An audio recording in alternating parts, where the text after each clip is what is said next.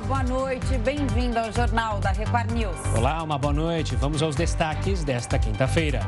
Congresso aprova projeto que transfere mais de 9 bilhões de reais do Bolsa Família para o Auxílio Brasil. O presidente Bolsonaro diz que desoneração da folha de pagamento das empresas vai continuar por dois anos. Brasileiros sentem mais segurança em voltar à vida normal com a vacinação em alta. E ainda, a Coreia do Sul começa a testar táxi voador elétrico.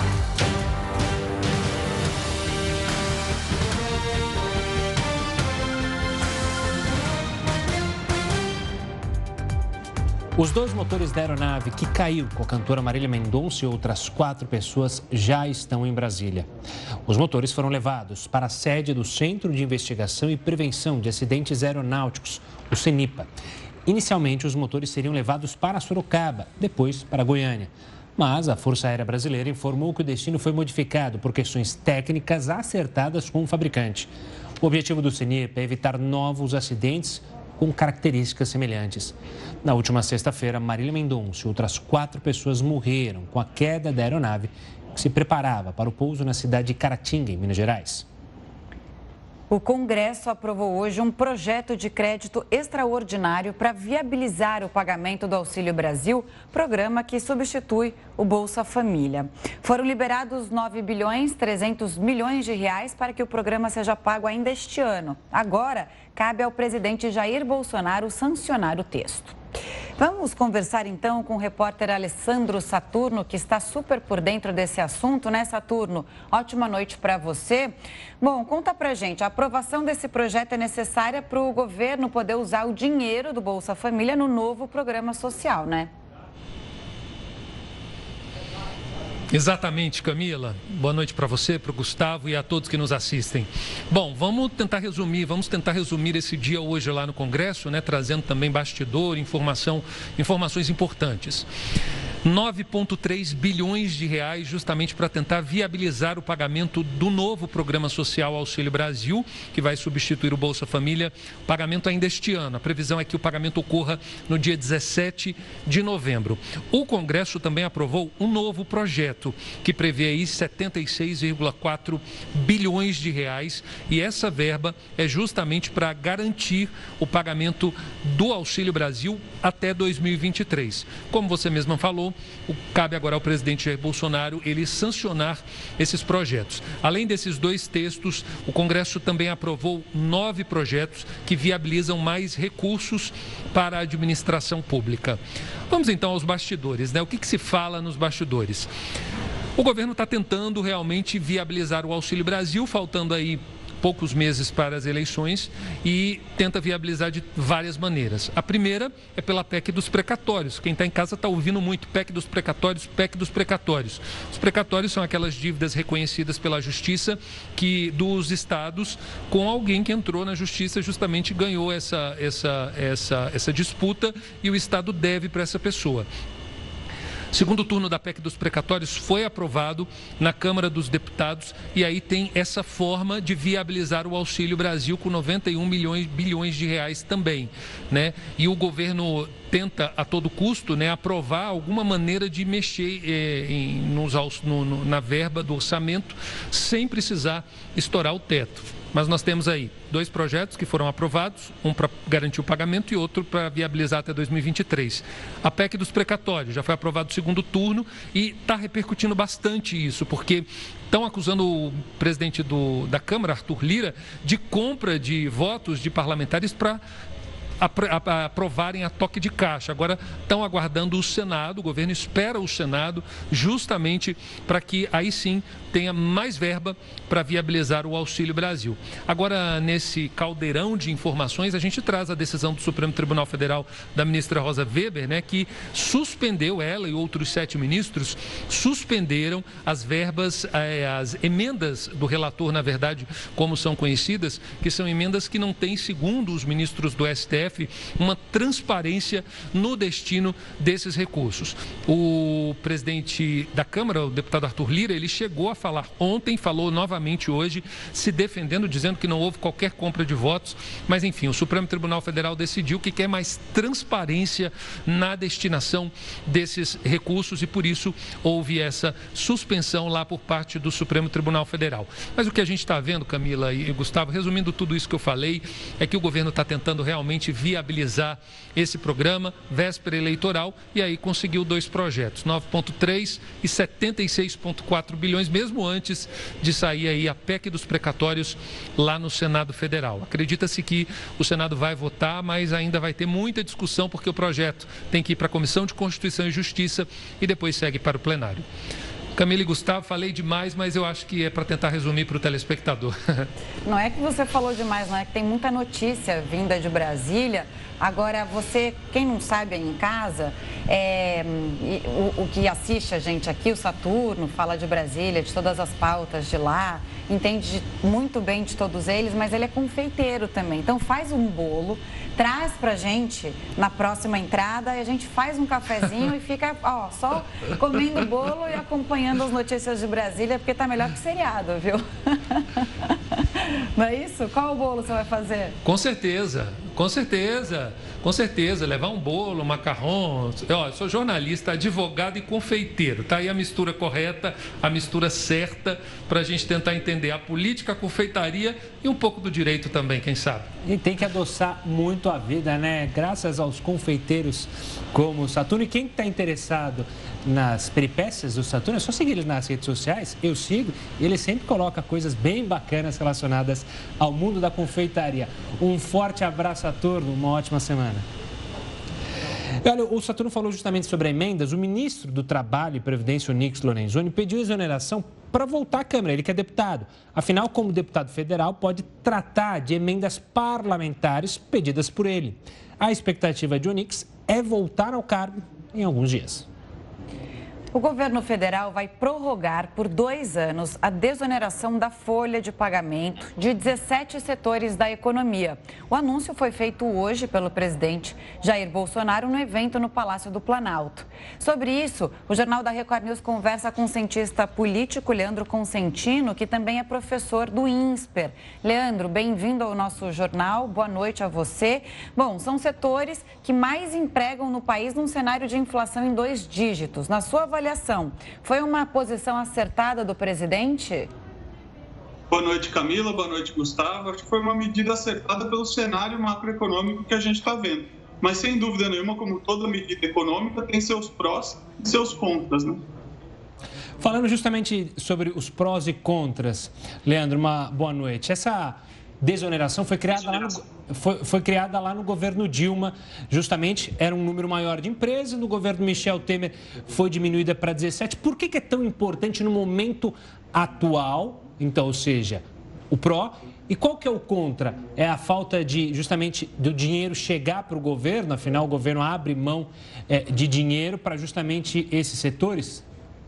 Exatamente, Gustavo. O pró, na verdade, é deixar mais dinheiro na mão desses uh, empresários para que esse desemprego que já está alto no país não venha crescer né, ainda mais, agravando a crise social que a gente está enfrentando.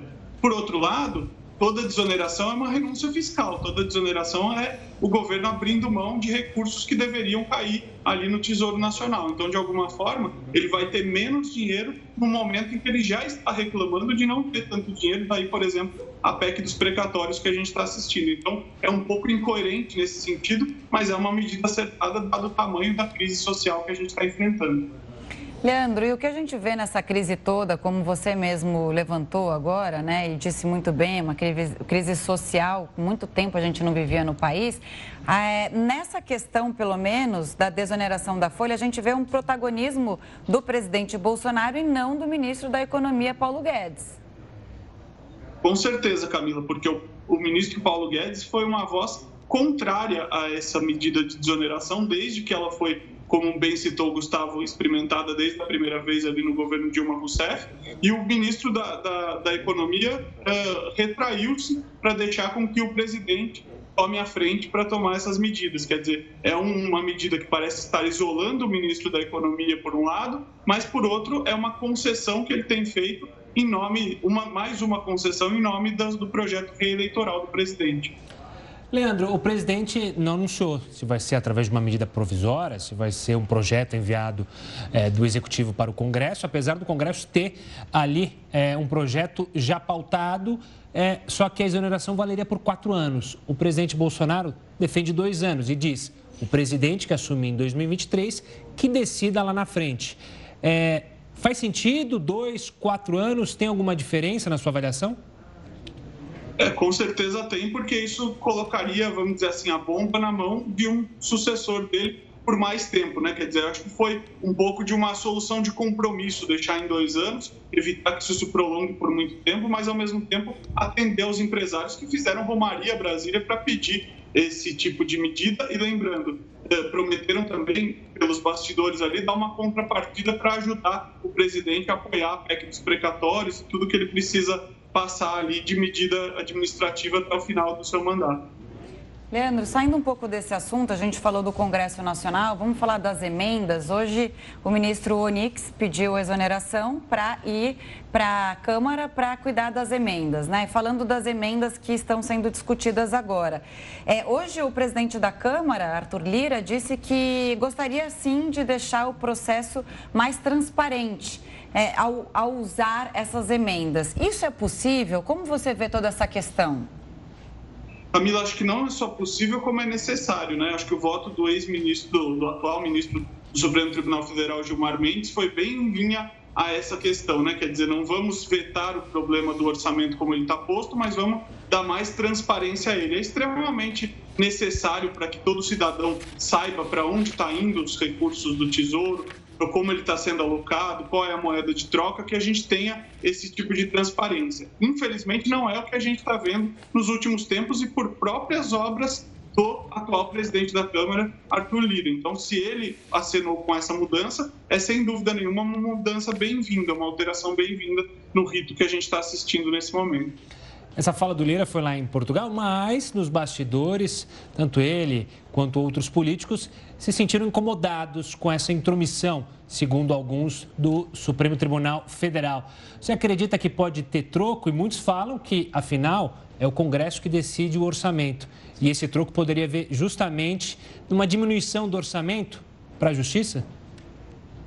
É possível, sem dúvida nenhuma, esse jogo entre os poderes é bastante intrincado. Tem gente que diz uma retaliação poderia vir nesse formato de uma contenção de despesas aí passado para o judiciário. Tem gente que diz que seria via a criação de um projeto de decreto legislativo que de alguma forma alterasse esse tipo de decisão. Ainda é cedo, ainda é, é bastante cedo para a gente saber o que de fato vai ocorrer com relação a isso. Mas certamente a gente sabe que em Brasília uh, as coisas demoram a decantar, mas elas acontecem. Então a gente precisa acompanhar bastante de perto quais serão as medidas aí.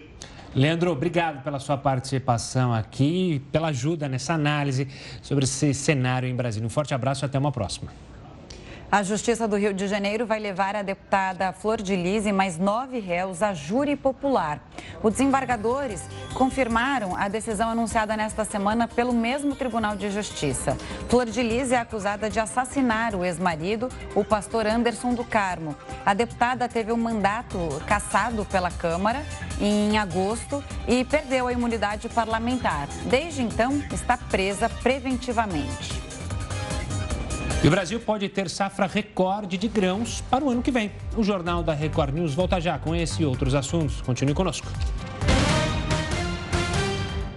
Estamos de volta com o Jornal da Record News para falar que o comércio teve retração pelo segundo mês seguido. Segundo o IBGE, as vendas no varejo em setembro caíram 1,3% em relação a agosto. No ano, o saldo ainda é positivo, acumula um crescimento de quase 4%. As maiores quedas foram nos setores de materiais de escritório, eletrodomésticos e também nos combustíveis. Um outro dado divulgado hoje fez uma revisão para cima do índice de agosto.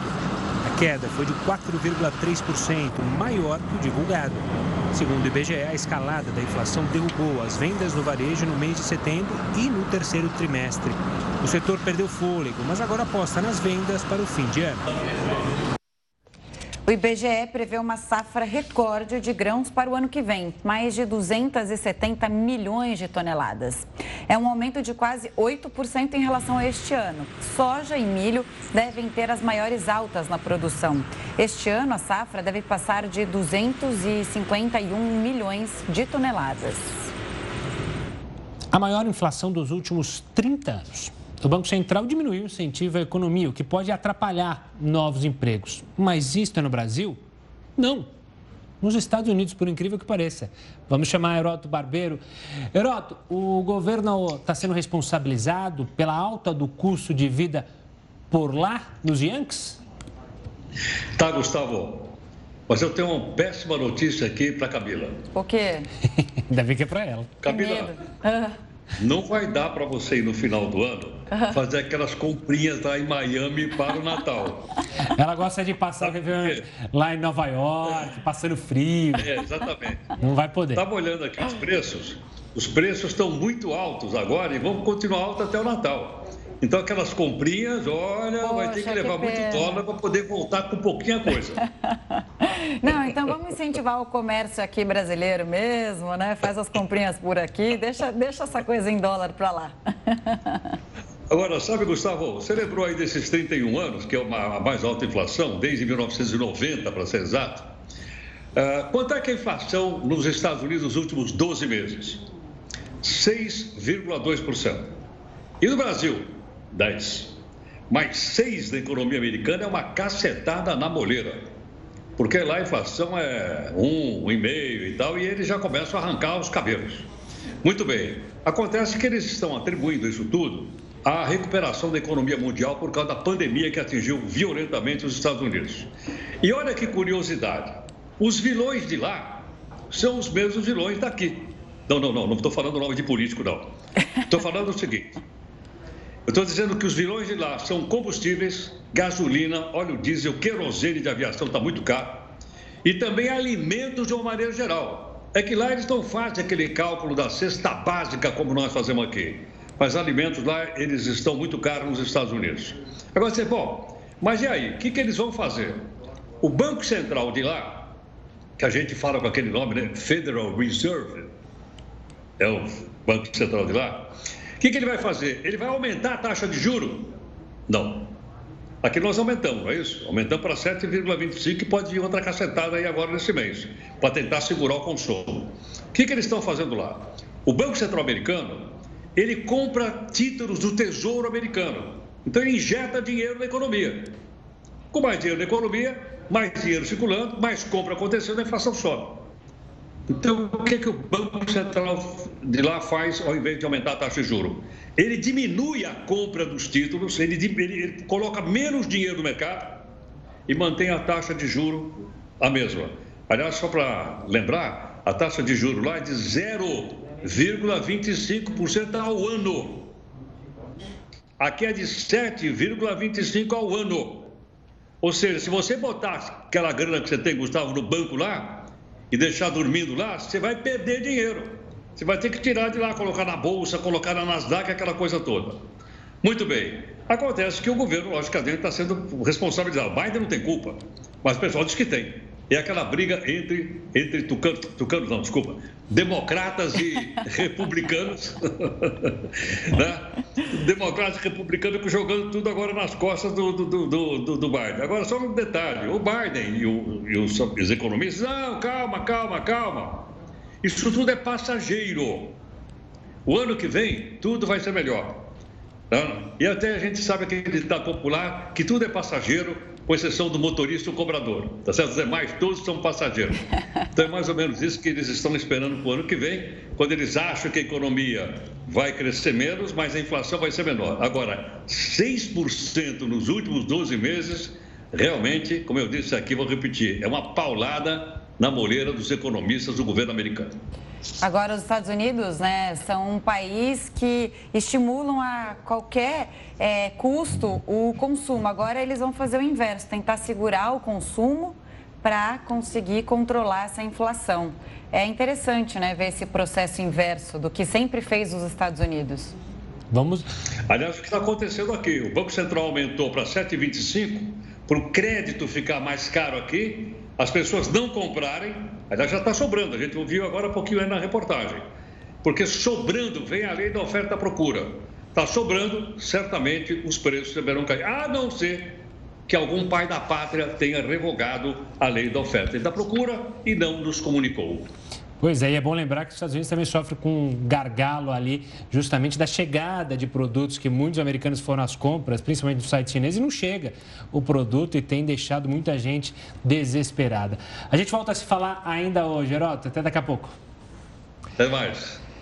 E a Alemanha tem maior número de casos diários de coronavírus desde o começo da pandemia. A gente vai explicar por que, que isso está acontecendo, mas é daqui a pouco, aqui no Jornal da Record News.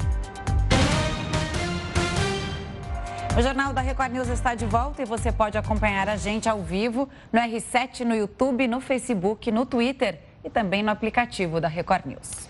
Olha só, a Fundação Oswaldo Cruz afirmou hoje que os dois casos suspeitos de mal da vaca louca não têm relação com o consumo de carne. A gente vai até o Rio, então, conversar com o repórter Pedro Paulo Filho. Pedro, explica para a gente esses casos e, antes de mais nada, uma boa noite.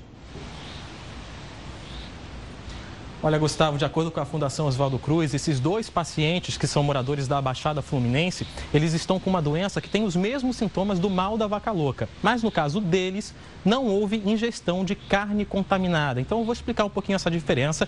Mas antes de tudo, uma boa noite para você, boa noite, Camila, e a todos que acompanham o jornal da Record News. Bom, o primeiro paciente é um homem de 59 anos, morador de Duque de Caxias. Ele começou a ter sintomas de demência e também de perda de coordenação muscular em agosto. Já a segunda paciente começou a ter sintomas em outubro. Ela é moradora de Belfor Roxo. Em ambos os casos, havia uma suspeita de que eles tivessem contraído o mal da vaca louca, uma doença que ficou mundialmente conhecida nos anos 80 e 90 depois de um surto no Reino Unido tem sintomas semelhantes, como degeneração muscular e pode levar até a morte.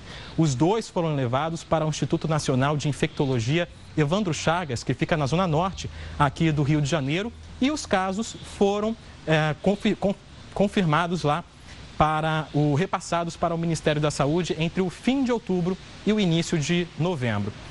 O que, que diz a Fundação Oswaldo Cruz sobre esses dois casos, o que se tem de notícia até agora? A principal suspeita é de que eles estejam com a doença de Creutzfeldt-Jacob. A, a, doença de Creutzfeldt-Jacob, ela é uma doença que tem essas características e o mal da vaca louca é uma variação dessa Creutzfeldt-Jacob. Só que no caso, para ter o mal da vaca louca, é preciso ter consumido uma carne bovina contaminada. O diretor de serviços clínicos do Instituto Nacional de Infectologia, Evandro Chagas, ele explicou um pouquinho melhor como se dá essa contaminação. Vamos acompanhar é, manifestação, principal é, caracterização clínica é a chamada forma esporádica, que é uma forma que acontece na população em geral, sem uma forma de transmissão clara, não é transmissível por contato social, não é transmissível ou contagiosa por consumo de carne de nenhuma espécie. É uma forma, é, como eu falei, esporádica que acontece entre mais ou menos aproximadamente a cada um milhão de habitantes. Os dois pacientes permanecem internados isolados no Instituto Nacional de Infectologia Evandro Chagas. Bom, em nota, o Ministério da Agricultura, Pecuária e Abastecimento informou que desde que o mal da vaca louca começou a ser monitorado também aqui no Brasil, nenhum caso foi confirmado por aqui. Eu volto com vocês. É, só fico curiosa porque é uma coincidência ter duas pessoas do Rio de Janeiro com os mesmos sintomas e sendo investigados ao mesmo tempo. Mas é, essas explicações, então, mais técnicas, né, é, esclarecem essa dúvida que a gente estava. Agora, Pedro, mudando um pouco de assunto para falar sobre a pandemia. O Rio de Janeiro está chegando perto do índice de imunizados é, necessário para liberar o uso de máscara também em locais fechados. Você trouxe aqui a, a notícia sobre isso, né? Sobre quando é, ia liberar em locais abertos, agora chega-se perto do índice em locais fechados. A prefeitura já sinalizou quando isso deve acontecer? Camila, antes de eu falar sobre o uso de máscaras em ambientes fechados, só vou responder ao seu questionamento sobre essa coincidência entre os dois é, casos registrados aqui na Baixada Fluminense. De acordo com a Fundação Oswaldo Cruz, a Cruzfeld Jacó ela não tem uma fonte, nenhuma forma específica de contágio. É desconhecida, não se sabe como isso se transmite. Mas se sabe também que uma pessoa não transmite para outra. É um mistério que a ciência ainda está desvendando, mas que acabou acometendo duas pessoas de municípios bem próximos, Belfor Roxo e Duque de Caxias. Bom, para falar sobre a máscara, a previsão de liberação do uso de máscaras em ambientes fechados estava prevista para acontecer já na próxima segunda-feira, dia 15 de novembro mas isso não deve acontecer na semana que vem. E aí tem dois fatores preponderantes para isso não acontecer. O primeiro deles, o Comitê Científico da Prefeitura tinha estipulado um mínimo de 75% da população completamente imunizada para poder liberar o uso de máscaras. Só que hoje o painel Covid-19 da Secretaria Municipal de Saúde aponta que nós estamos com esse índice chegando a 72,4%. E mesmo antecipando a segunda dose para pessoas acima de 17 anos, redu houve redução no intervalo entre as doses, a cidade dificilmente vai chegar na segunda-feira com esses 75%. E mesmo que chegasse, a prefeitura poderia então decretar a liberação do uso de máscaras em ambientes fechados, mas isso também dependeria de uma mudança na regulamentação da lei estadual. E ainda não há uma expectativa, uma previsão para isso acontecer. Portanto, mesmo que a prefeitura liberasse, pela lei do governo do estado, ainda estaria proibido ah, o não uso de máscaras em ambientes fechados. Fato é que a gente já está chegando aí a quase duas semanas da liberação do uso de máscaras em ambientes abertos. E o que, que o, a ciência está mostrando para a gente, o que, que os dados estão mostrando para a gente nesse período?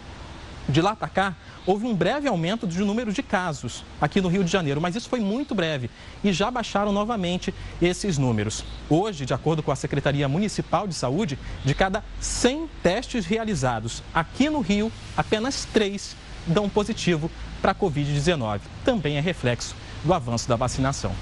Boa. Eu volto com vocês. Boa, Pedro. Obrigado pelo detalhamento, tanto do mal da vaca louca quanto da pandemia. Um forte abraço e até uma próxima. Uma pesquisa revela que 75% dos brasileiros se sentem seguros, claro, com a vacina contra o coronavírus. Os dados também revelam o medo de mais de 86% dos brasileiros de uma nova onda da doença. A pesquisa da Pfizer e da Sociedade Brasileira de Imunização revelou ainda que quase 70% dos entrevistados sentem esperança, otimismo e alívio com a campanha de vacinação. A maioria dos entrevistados pretende resgatar a vida social e acha que os hábitos de higiene, como o uso do álcool em gel, serão mantidos, mesmo com o fim da pandemia.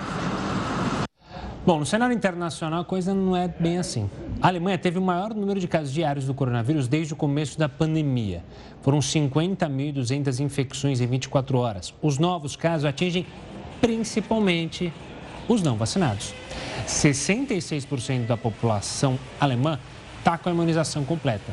Apesar do aumento de contaminações, o número de mortes continua baixo, graças justamente à vacinação. Ainda nessa linha de aumento no número de casos, uma comissão de especialistas em saúde recomendou ao governo da Holanda a volta do lockdown. A Holanda deve ser o primeiro país do continente a adotar a medida desde o fim do verão europeu. Os casos de Covid-19 dobraram para mais de 400 casos por 100 mil habitantes nas últimas duas semanas. Eventos devem ser cancelados e estabelecimentos como cinemas, teatros e cafés devem ficar fechados. O aumento de casos na Holanda acontece mesmo com uma alta taxa de vacinação no país. 85% dos adultos já foram imunizados. E outros países da Europa também entraram em uma nova onda do coronavírus. Para falar sobre isso, a gente conversa com Dilton Vasconcelos, ele é imunologista e pesquisador do Hospital das Clínicas aqui de São Paulo. Dilton, uma boa noite, obrigado pela participação aqui conosco. É, a gente pode dizer, muitos estão afirmando isso, né? Que é uma onda dos não vacinados, é uma nova onda mais que atinge justamente os não vacinados? Exatamente. É, os indivíduos vacinados têm um risco que é aproximadamente entre 15 e 20 vezes menor de adquirir é, uma forma grave ou de morrer de Covid do que os indivíduos que foram é, corretamente vacinados. Então, isso é uma, é, uma, é uma prova inconteste da qualidade e da necessidade de sermos vacinados. Mas é importante lembrarmos que a vacina não consegue proteger completamente contra a infecção. Ela nos protege de casos mais graves e de óbitos, mas ela não consegue proteger completamente contra infecção e dessa maneira é fundamental que mantenhamos todos os cuidados de higiene e máscara em locais fechados, enquanto a grande parte da população não estiver realmente vacinada. É, aqui em São Paulo, a gente tem aproximadamente 70% da população é, completamente vacinada. A gente viu que na Alemanha, mais ou menos 60% estão vacinados e o número de indivíduos que tiveram a doença ainda é muito alto, mas indivíduo, o número de indivíduos que tiveram formas graves e óbitos está reduzido. E a gente tem visto essa mesma tendência aqui nos estados que estão com a vacinação mais avançada aqui no Brasil mas lembremos que é, em outros estados, principalmente estados do norte do país, a vacinação ainda está muito atrasada, entre perto de 25%, 30% ou 40%. Nesses estados o risco é muito maior. Nós temos que lembrar isso e tomar muito cuidado para evitar que tenhamos formas graves e aumente o número de óbitos é, aqui no Brasil também, como está acontecendo principalmente nos países do leste europeu. Bulgária, Romênia, que está um caos, na Rússia também, hoje teve um recorde do número de óbitos e temos que evitar isso. Não podemos nos é, é, deixar é, é a doença tomar conta do nosso país novamente. No que diz respeito à vacinação, o Brasil está fazendo direitinho a lição de casa, né? A gente chega a bons índices. Hoje, 74% dos brasileiros já tomaram a primeira dose e 58,12% já estão totalmente imunizados. Aí eu te pergunto, o risco aqui no Brasil é menor, claro, porque as pessoas estão mais protegidas. E aí tem aquela história, né? Não adianta a gente estar vacinado e o vizinho não. E, e aí a gente não vai conseguir mundialmente sair da pandemia. O que mais falta para a gente ter tranquilidade ao olhar para o coronavírus? Bom, o que nós temos que fazer realmente é nos vacinarmos todos. Enquanto não, a gente não tiver uma população, no mínimo, no mínimo 80% da população completamente vacinada, nós temos um risco elevado de indivíduos que são mais suscetíveis pegarem uma forma mais grave e poderem ir a óbito. E esses indivíduos que pegam formas mais graves são indivíduos que vão eliminar mais vírus e eles têm uma tendência de contaminar um número maior de pessoas. Então, quanto mais pessoas vacinadas completamente nós tivermos, mais seguros estaremos todos, os, todos nós da população, tanto os vacinados quanto inclusive os que não puderam se vacinar. E existem alguns indivíduos raríssimos que eventualmente é, não podem se vacinar por alguma doença ou alguma é, intercorrência que eles possam ter. Mas é muito importante estarmos vacinados como um grupo para que toda a população esteja segura. Dilton, uma questão que deixa algumas pessoas aflitas é justamente a necessidade de uma nova rodada de vacinação, a terceira dose que já está sendo aplicada. A gente teve o experimento em Serrana, que vacinou todo mundo é, bem antes da vacinação completa aqui no Brasil, bem antes da gente chegar nesses níveis, e os casos voltaram a crescer lá em Serrana. A gente pode dizer que é fato, a terceira dose será necessária para todos, ou ainda a gente fica naquela, olha, para os idosos, para quem tem problema de imunidade? Ou na, você acredita que 2022 vai entrar aí e todo mundo tem que buscar esse, essa dose de reforço? Você fez uma excelente pergunta.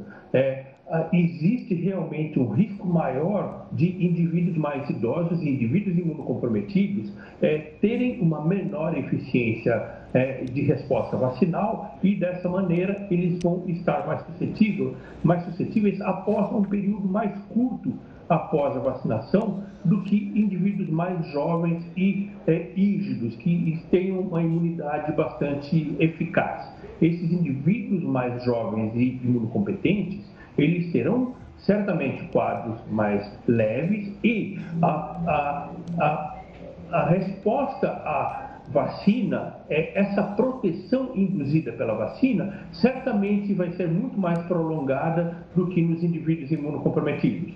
É muito importante nós lembrarmos que é, apenas a presença de anticorpos não consegue provar que o indivíduo está realmente imunizado muitas vezes o indivíduo que não tem mais anticorpos, ele ainda tem uma imunidade excelente e frente a um novo contato com o coronavírus, esse indivíduo ainda vai, ainda vai estar protegido e dessa maneira ele não vai pegar a doença ou caso ele se infecte, ele vai ter uma forma bastante branda da doença.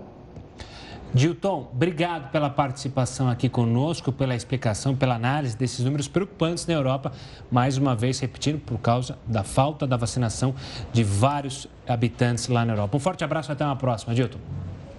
Pela primeira vez, a Agência Europeia de Medicamentos aprovou dois coquetéis de anticorpos que combatem o coronavírus.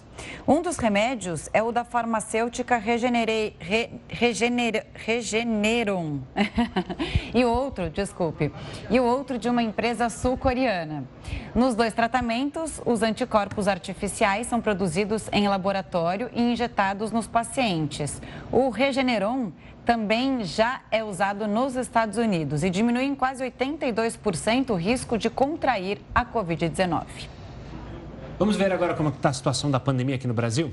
Segundo o CONAS, o país chegou à marca de 21.924.598 casos. No total, o Brasil já registra 610.224 mortes desde o início da pandemia. 188 óbitos foram registrados pela Covid-19 nas últimas 24 horas. E agora, como está o andamento da vacinação no país? Como eu dizia ao entrevistado, 74,02% dos brasileiros foram imunizados com a primeira dose. 58,12% das pessoas tomaram as duas doses ou a dose única da vacina contra o coronavírus. E 5,39% da população já tomou a dose de reforço. O ator Alec Baldwin foi processado por um membro da equipe do filme Rush por negligência. O Jornal da Record News volta daqui um minutinho, é bem rápido. Estamos de volta e olha, a expectativa do setor de turismo é de que no verão o movimento seja próximo ao do período pré-pandemia. E isso, obviamente, pode gerar empregos. Suzana passou praticamente a pandemia inteira desempregada. Foi um período muito difícil. Parecia que não tinha oportunidade para ninguém, na verdade, né? O emprego só surgiu em setembro e agora não falta serviço no hotel em que ela é recepcionista. Todo esse período que eu fiquei sem trabalhar, eu estou trabalhando durante esse tempo. É. Muito movimento, hotel com 100% de ocupação, está sendo incrível. A contratação da Suzana faz parte da reestruturação da empresa. Durante a pandemia, o hotel cortou 50 postos de trabalho. 24 já foram criados novamente. 15 deles só nos últimos dois meses. Resultado da retomada do turismo no Brasil. Com o verão se aproximando, o avanço da vacinação e as consequentes reduções de casos de Covid-19 e flexibilizações das medidas de isolamento social, o setor espera recuperar o tempo perdido. A gente pode esperar a próxima alta temporada do turismo uma situação mais próxima da normalidade. Aqui no Hotel da Suzana, a ocupação já voltou ao patamar pré-pandemia. Ah, a previsão é, sem dúvida nenhuma, de crescimento e uma retomada de alguns nichos de mercado que até o momento eh, não voltaram. Segundo a Confederação Nacional do Comércio, todos os setores ligados ao turismo voltaram a contratar. A estimativa é que 81 mil vagas de trabalho sejam abertas na alta temporada. Elas podem se tornar efetivas se essa, esse, essa recuperação da, da economia é, continuar vigorando, especialmente nos serviços turísticos, Termina amanhã a COP26, a Conferência das Nações Unidas sobre as Mudanças Climáticas. Assunto para ele, para Heródoto Barbeiro, que hoje está bastante afiado, né, Heródoto? Então, explica para a gente o que a gente pode esperar do relatório final da COP26 e o papel do Brasil, né? Assumiu novos compromissos. Qual a decisão mais importante que deve ser anunciada? Olha, Camila, é, vamos começar pelo papel do Brasil. Amanhã vai ter um painel, e é um painel que o Brasil vai participar. E o Brasil vai anunciar uma coisa interessantíssima. Quem tiver floresta em pé vai receber uma ajuda em dinheiro para manter a floresta em pé. Eu sou candidato porque eu tenho uma pequena floresta, então eu vou me apresentar lá. Olha aí, ó, eu tenho uma pequena floresta, então você é remunerado por isso. Outra coisa que o Brasil vai apresentar é o seguinte: é, numa tentativa de segurar mais a, a, a derrubada da Amazônia, é, vai ser passado cabos, cabos da, do 5G dos rios da Amazônia para que haja uma comunicação de um lado ao outro quando houver é, incêndio ou quando houver também derrubada. Outra coisa que o Brasil vai apresentar. Eu não sabia que no Brasil a gente usa 500 milhões de litros de óleo, de óleo, de óleo lubrificante em carro, que a gente não pode jogar na natureza. E o Brasil então está reciclando. Outra coisa que vai ser apresentada também é o seguinte: o Brasil é o campeão mundial na reciclagem de alumínio. Primeiro lugar do mundo em reciclagem de alumínio é o Brasil. Isso tudo vai ser apresentado amanhã no painel e mais aqueles compromissos todos que foram assumidos pelo Brasil e o mundo inteiro já registrou. Mas eu acho que a decisão maior, Camila, é o seguinte: eles chegaram à conclusão que aquele acordo de Paris disse: olha, nós não podemos deixar a temperatura do planeta aumentar 2 é, graus até 2050. Qual é a conclusão? A conclusão é o seguinte: não pode aumentar 2 graus, porque vai continuar derretendo os gelos do, dos polos, o mar vai continuar subindo e as populações que moram na beirada do mar vão ter que ser, ser retiradas de lá, principalmente aquelas pessoas mais pobres do continente africano. Algumas ilhas vão subir. Então, qual é a conclusão que se chegou? E amanhã vai ter passeata, vai ter é, uma série de, de, de eventos tem que aumentar no máximo um grau e meio. Olha a responsabilidade que vem disso. Agora, você diz, tudo bem, nós vamos ter que dar uma contribuição, né? nós, o Brasil, claro, mas os três maiores poluidores do mundo estão quietinhos, faz de conta que não é com eles. Os três maiores poluidores do mundo: os Estados Unidos, do Biden, a China, do Xi Jinping e a Índia, do Modi, que é o primeiro-ministro. Esses três são os países que mais produzem gás de efeito estufa, principalmente o chamado CO2 e o gás metano que a gente explicou aí outro dia. Agora, se vai ficar só no papo, né, vamos empurrar com a barriga para o ano que vem, para a COP27 o ano que vem, é, a situação vai ficar realmente bastante complicada. Então, eu creio o seguinte: eu creio que agora, é hoje, hoje eu estou falando do ser humano, ou a gente assume que realmente é um problema grave, democrático, porque vai afetar todos os países do mundo, os ricos e os pobres, e o, o planeta não pode aquecer 2 graus centígrados, tem que crescer um grau e meio. Para isso, a política é, primeiro, mitigação, ou seja, vamos diminuir os poluentes. Segundo, vamos proteger os vulneráveis, principalmente aqueles que estão na beirada do oceano, que pode subir de. Outro, aumento do nível do mar que poderá provocar uma melhor colaboração entre os países. Eu creio que esses serão os pontos que serão divulgados amanhã e a gente vai conferir na nossa edição de amanhã à noite se isso aqui tem algum acerto ou não que eu estou falando hoje. Bom, Heroto, a gente vai aguardar amanhã para falar mais sobre isso. E só dois pontos eu acho que é interessante colocar. Você falou do alumínio.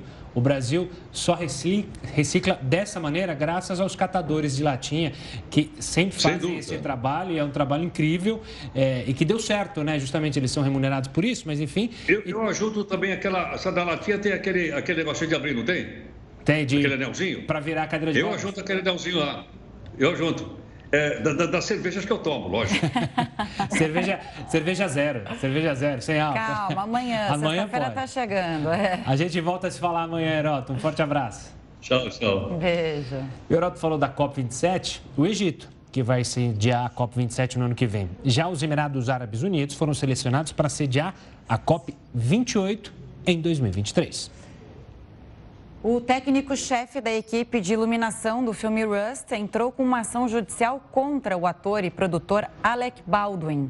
Outros membros da produção do filme também foram processados. O motivo foi a morte da diretora de fotografia durante as gravações. Em uma entrevista coletiva em Los Angeles, o técnico-chefe da equipe de iluminação disse ter visto que várias armas foram deixadas desassistidas no chão durante as filmagens nos Estados Unidos. Unidos e que foi e que incidente foi causado por atos de negligência e omissões.